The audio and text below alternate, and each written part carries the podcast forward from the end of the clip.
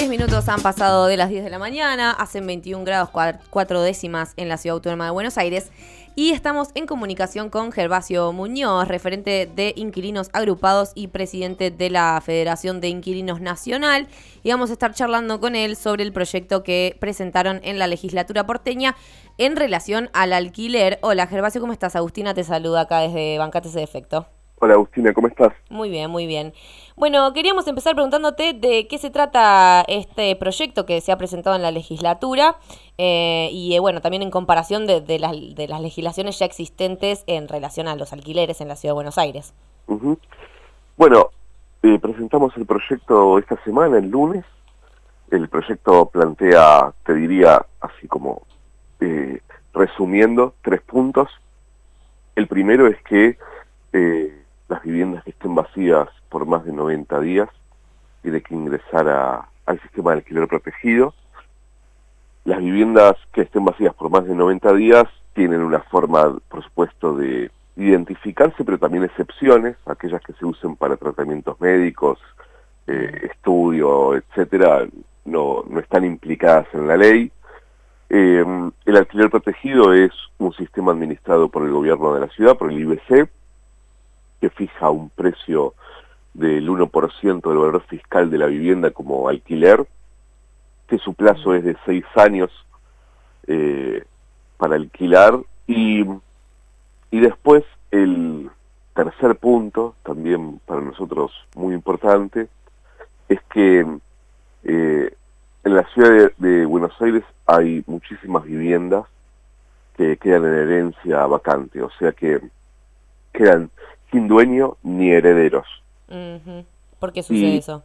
¿Cómo? ¿Por qué sucede esa situación?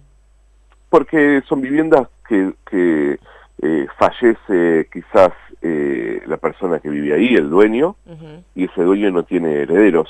Entonces esa vivienda queda completamente vacante, ¿no? Eh, eso, cuando sucede eso, el gobierno de la ciudad lo que hace es rematar esas viviendas en el mercado inmobiliario. Claro.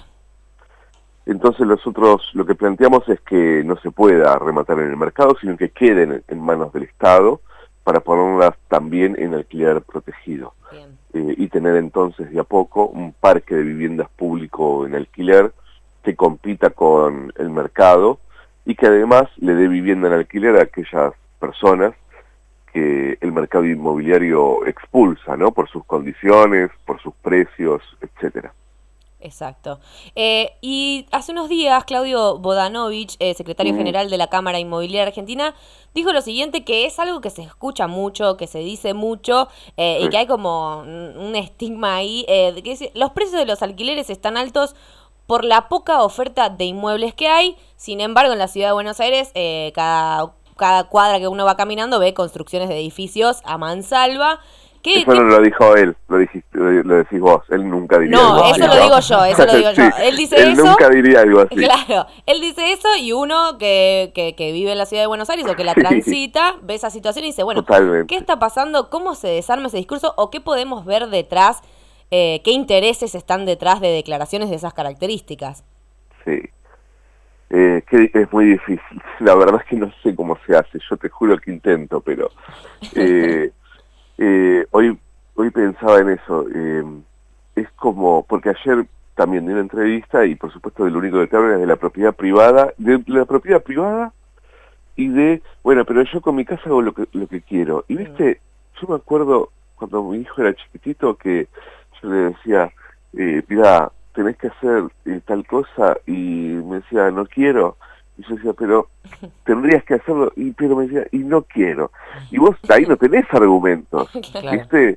Bueno, eh, los tipos te llevan a un lugar en donde eh, eh, te simplifican tanto la discusión que es, vos por qué me vas a obligar, ¿no? Porque es mi propiedad privada, que es muy difícil desarticular eso, porque hay que explicarle eh, desde la creación del Estado de Derecho, que, todos cumplimos obligaciones permanentemente, ¿no? Y que nos obligan a frenar en el semáforo cuando está en rojo y que nos obligan a cumplir 25 millones de leyes que no conocemos ni siquiera, pero que hay que cumplirlas. Em, entonces, a mí me parece que ahí está bueno esto que vos decías de que Bodanovich dice se necesita más oferta y vos decís, bueno, pero caminas por la calle y la realidad se impone, ¿no? Eh, en definitiva, mucho para discutir no hay, que uno camina por la calle y ve cientos de edificios en construcción y vacíos. Entonces, para resumir, porque la hice muy larga, me parece que hay dos cosas. Sin lugar a dudas hay que seguir discutiendo y, eh, y tratando de, brindar argumentos para desarticular eh, ese cinismo de yo con mis cosas hago lo que quiero. Eh, pero por otro lado creo que también, y en esto sí creo que hemos quedado muy atrás, frente a, a, la discusión que impone, o a, la lógica que impone el mercado, la derecha, porque son lo mismo, nosotros nos hemos quedado muy atrás, sin propuestas, sin, sin, sin creatividad, sin audacia, y el proyecto de ley que presentamos nosotros, se podría haber llamado de otra, de, de, de otra forma, se podría haber llamado creación del sistema de alquiler protegido, ¿no? Y nosotros decidimos comunicarlo como prohibición de la vivienda vacía. Y fue por esto, fue porque necesitamos instalar un debate importante, correr un poco el eje del debate eh, para, para instalar algunas cosas que no se saben, por ejemplo esto, que en la ciudad hay 300 eh, 40.000 viviendas vacías, que hay herencias vacantes, que el mercado las remata en el mercado.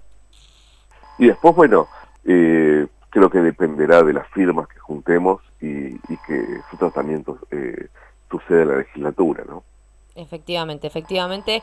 Gervasio Muñoz contándonos un poquito sobre eh, este proyecto que se está presentando en la legislatura porteña para empezar a regular un, poquito la situación de, de, las viviendas morosas, de las viviendas vacías en la ciudad más rica del país y la más mm. cara eh, para sobrevivir. Gervasio, te agradecemos un montón esta comunicación en un feriado, así que te mandamos un abrazo grande. Abrazo para ustedes.